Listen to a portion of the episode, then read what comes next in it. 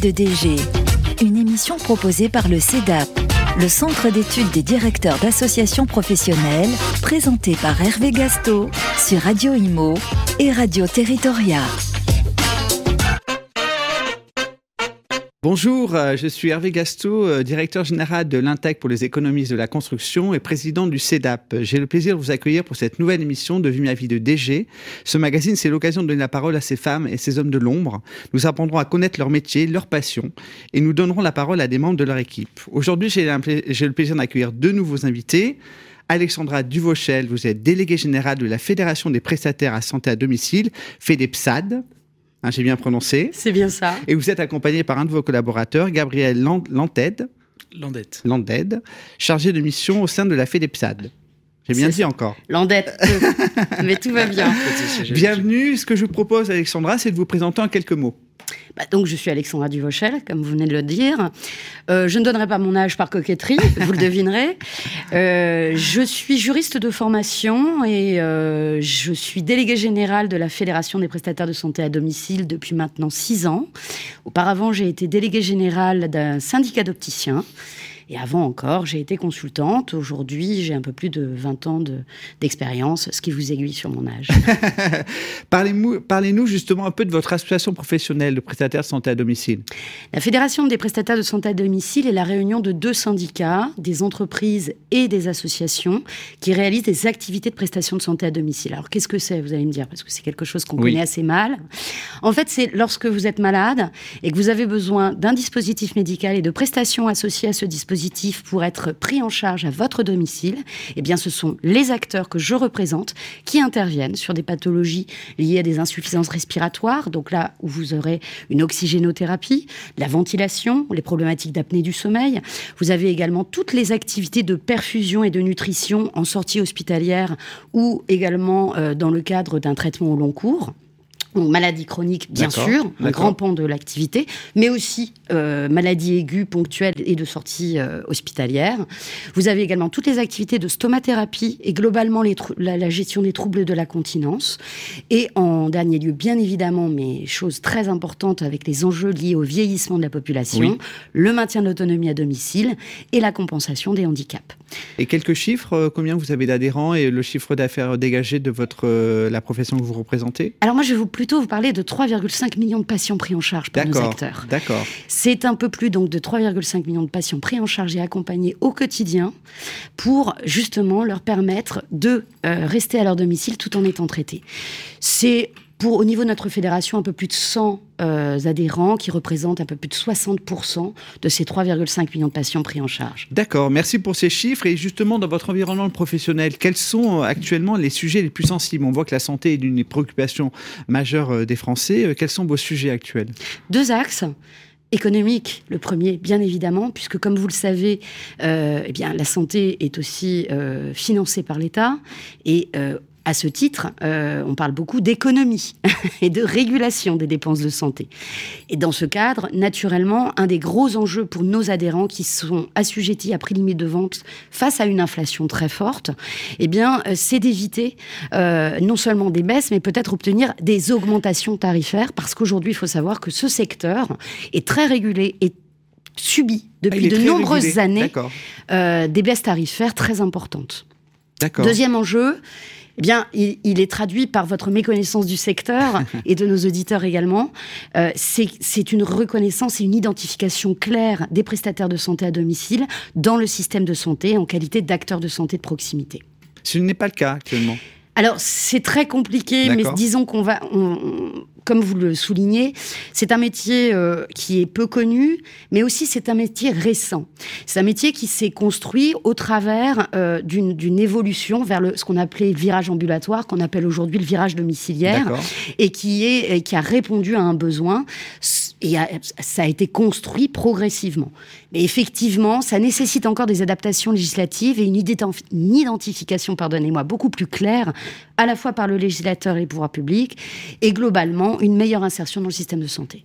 Alors merci pour cette présentation, euh, présentation très exhaustive. On va maintenant, vous avez présenté votre fédération professionnelle, on va un peu parler justement de votre rôle de délégué général. Quelles en sont pour vous les qualités?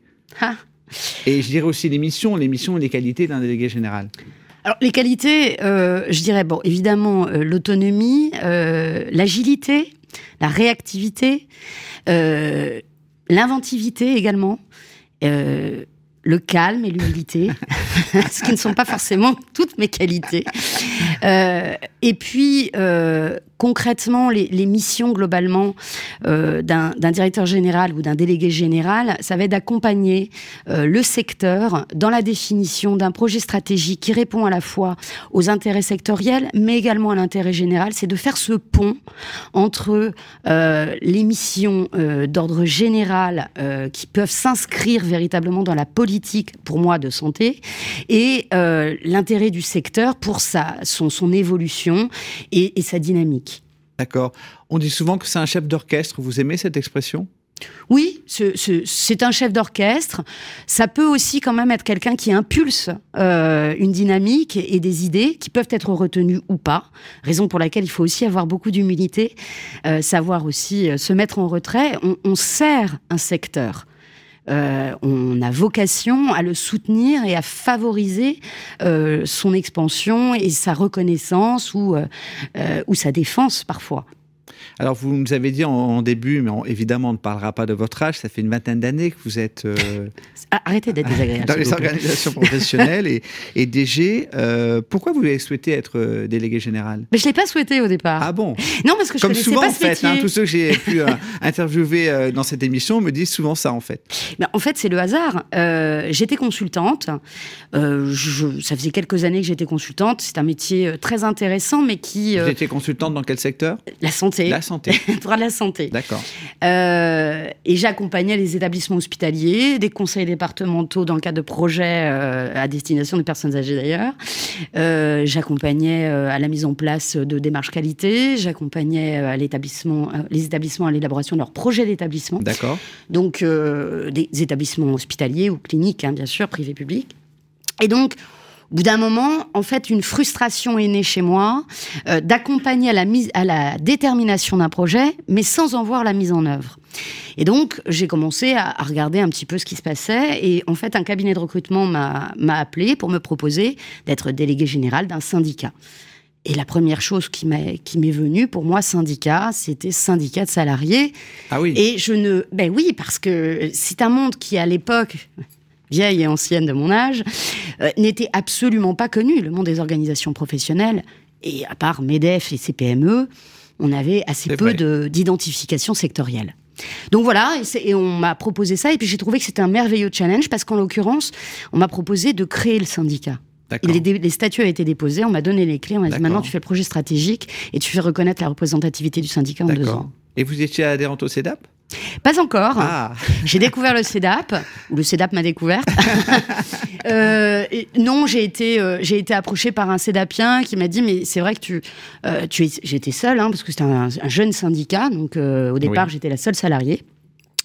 Et, euh, et, donc, on se sent un peu isolé. Et j'ai rencontré des homologues qui m'ont dit, mais tu sais, il existe une association euh, qui permet aux délégués généraux de partager euh, euh leurs enjeux et, et leurs méthodes. Et j'ai trouvé ça formidable, donc j'ai adhéré immédiatement. D'accord. On peut s'ennuyer quand on est délégué général?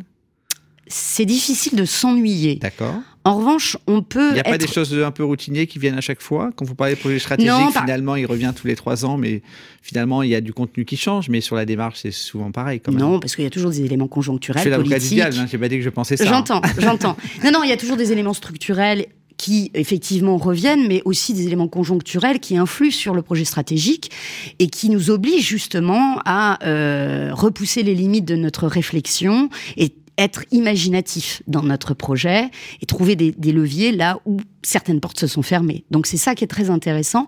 Ça nécessite aussi une très grande polyvalence, euh, surtout dans des petites structures telles que je la dirige. Il faut être en capacité de débloquer une photocopieuse, tout comme aller parler au cabinet du ministre. Ouais. Euh, vous sentez des fois un petit peu isolé, puisque euh, souvent le, DG, le trait d'union entre nos élus, nos collaborateurs, vous pensez, ou des fois on se sent un peu seul, on est un peu isolé. Bon, vous l'êtes un peu moins depuis que vous êtes euh, une, membre active du CEDAP, c'est évident, mais vous sentez des fois un peu isolé dans vos décisions? Oui, oui, nécessairement on l'est un peu. Néanmoins, la relation qu'on a avec nos élus, et notamment avec le président, et le binôme qu'on est susceptible de former avec le président, fait qu'on l'est moins. Après, tout dépend de ce dont vous parlez. Il y a un isolement sectoriel ou organisationnel lié à la structure. Mmh. Et en général, on a aussi euh, des collaborateurs euh, qui nous permettent de rompre l'isolement mmh. et donc de partager ainsi euh, bah, des, orientations, de faire du brainstorming en interne et donc de faire évoluer sa propre pensée. Et puis, il y a l'isolement face à, certaines situations politiques, économiques et parfois une grande frustration à, à faire que les choses n'avancent pas aussi vite qu'on le souhaiterait ou peut-être pas dans le sens qui serait profitable. Vous avez parlé justement un peu de la relation avec, le, avec euh, votre président. Euh, vous pensez que c'est simple d'avoir euh, de bonnes relations avec un président et des membres du bureau? Comment vous, vous y arrivez? Parce que je suis extrêmement sympathique. N'en doutons pas. Non, je, ça nécessite beaucoup d'agilité. Je l'ai ah dit, c'est une des qualités et, de, et de résilience parfois. néanmoins, je pense que il faut d'abord être soi-même impliqué dans le, goût que l'on a de la défense du projet stratégique. Je pense qu'on ne peut véritablement s'entendre bien avec ces élus que si on partage complètement, partiellement, mais en tout cas dans les grandes lignes, euh, la ligne stratégique qui est portée par, par ces élus. Donc effectivement, il y a quand même à un moment donné, il peut y avoir à un moment donné des difficultés et qui doivent se gérer par cette agilité justement. Alors, on a parlé de votre association professionnelle, on a parlé un peu de vous, de votre écosystème, on va un peu, on va maintenant aller dans le champ un peu plus personnel. Euh, et oui, et oui, c'est la, minute émotion euh, de l'émission qu'on aime beaucoup d'ailleurs. Euh, vous avez un peu décrit votre parcours, donc on a on a un peu compris d'où vous veniez. quelles sont vos passions, vos hobbies? Qu'est-ce que vous faites? Est-ce que déjà vous avez du temps pour avoir des passions et des hobbies en dehors de votre poste de délégué général qui prend, et je le sais bien, beaucoup de temps? Quels sont donc vos hobbies et vos passions? Alors, j'ai du temps quand même, j'arrive à en ah, trouver. Il faut, il faut, il faut, c'est important. Il faut, voilà, il faut garantir quand même un certain équilibre. Euh, moi, je suis passionnée par le golf. J'adore jouer au golf. Ah euh, je joue beaucoup au golf. Euh, et puis, je, parce que c'est aussi une des qualités absolument essentielles d'un délégué général, je suis aussi quelqu'un de très convivial et j'aime beaucoup mes amis. Et donc, je sors beaucoup. je partage des repas entre amis. voilà, ce sont mes deux hobbies, c'est les relations sociales et le golf, qui est un sport un peu individuel néanmoins. Et vous, vous faites des compétitions c'est Oui, absolument. D'accord, d'accord. Le week-end, vous allez euh, courir Ah oui, oui, euh, des compétitions. Mais ce qui me permet d'ailleurs euh, parfois de, gagner quelques prix. ah oui, d'accord. absolument. Ouais, c'est peut-être un, projet qu'on pourrait lancer, un concours de golf au, Ah, bah alors là, tous ceux qui jouent au golf, je, les invite bien J'ai tenté une fois, mais c'était pas brillant, donc je ne sais pas si je pourrais vraiment beaucoup aider. en dehors de vos, de, votre, de vos hobbies, de vos passions, est-ce qu'il y a un sujet qui vous tient particulièrement à cœur? En dehors effectivement de votre organisation Il y a des sujets que vous portez en dehors? Mon investissement dans l'association CEDAP. D'accord. Euh, c'est vrai que euh, de pouvoir euh, accompagner mes pères euh, dans, euh, dans, dans, cette, dans cette évolution du métier, parce que ce métier évolue en permanence. Les attentes euh, qui, qui sont à l'égard de nous sont, sont, elles aussi évolutives. Et en l'occurrence, eh bien, partager mon expérience avec, avec les plus jeunes ou également avec mes, mes homologues en termes d'âge, parce qu'on a tous une approche différente, nous permet de nous enrichir. Est-ce que vous pensez qu'il y a des engagements qui peuvent être incompatibles avec la mission de DG J'y ai souvent réfléchi je, et j'ai souvent répondu à cette question par oui, l'engagement politique. D'accord. Vous pensez qu'on ne peut pas être élu maire adjoint, c'est compliqué? Alors, euh, Maire, j'en parle pas, mais. Euh, je, engagement politique, j'entends euh, engagement politique carté. C'est-à-dire que effectivement, notre rôle, il est aussi une représentation vis-à-vis de la représentation nationale, et on doit s'adresser à l'ensemble des corps politiques et être identifié politiquement, à mon sens, pendant longtemps, je l'ai pensé, est susceptible de d'être effectivement, sinon un frein en tout cas, un, élément un peu euh, ennuyeux pour la neutralité qu'on qu'on doit avoir dans le cadre de notre approche du politique. Bon, je commence euh, aujourd'hui à me dire que effectivement un investissement euh, municipal ou, euh, ou autre, et, en revanche, n'a pas forcément. Surtout qu'à un niveau local, moi qui ai une petite expérience dans les collectivités locales, j'ai pu travailler pour des élus plutôt teintés à gauche qui faisaient une politique de droite et des élus teintés à droite qui faisaient une politique de gauche. Donc en plus, les choses sont brouillées. À un niveau local, finalement, l'obédience politique est quand même un peu moins prégnante que vous avez raison. Non, mais c'est pour ça que je, je vous dis, c'est l'image que j'en avais en en étant très jeune DG. D'ailleurs, j'avais refusé de, de m'inscrire en politique euh, dans ce cadre-là. Aujourd'hui, je, commence à nuancer mon propos. D'accord, d'accord. Merci Alexandra. On va passer à Gabriel, qui est, fait partie, qui est un de vos collaborateurs. Est-ce que vous pouvez justement nous dire quelles sont vos fonctions exactement au sein de la fédération? Tout à fait, bonjour, merci de votre invitation. Je vous invite à vous rapprocher un peu. Merci de votre invitation. Alors mes fonctions, donc ça fait déjà trois ans que j'ai été recruté par Alexandra Duvauchel euh, au sein de la Fédération des prestataires de santé à domicile. Et mes fonctions ont un peu évolué, mais en synthèse, euh, il y a l'accompagnement au, quotidien des questions de, nos, de, nos, adhérents sur les questions c'est des questions plutôt juridiques ça va être des questions juridiques que je vais directement transférer euh, à Alexandra Duvogel, qui a cette expertise juridique. Donc je, je, vais, je vais euh, reprendre toutes les questions. Je vais en faire le filtre, en tout cas pour répondre, en tout cas à mon niveau d'expertise, aux questions auxquelles je suis adepte de répondre. Euh, ce qui représente 90% des, des, des, questions. Et puis les questions les plus techniques, on va se les partager en équipe et on va, les, voilà, on va travailler une réponse euh, ensemble. Donc il y a cet accompagnement au quotidien des, euh, de, de, nos adhérents. Et puis ensuite, il y a le suivi de, de deux commissions métiers. donc de notre, de notre fédération. D'accord, que vous pilotez que je pilote. Donc voilà, on suit le, projet stratégique euh, de, de, cette, de, ces commissions. Ensuite, il y a une, une autre partie euh, qui est une partie économique, une partie d'analyse économique, une partie de, voilà, de, construction de chiffres euh, pour, pour notre communication et pour alimenter les études. Je vois sur LinkedIn, hein je vois vos, vos, chiffres, je vous suis. Voilà, on aime bien les chiffres du mois notamment. Oui, oui.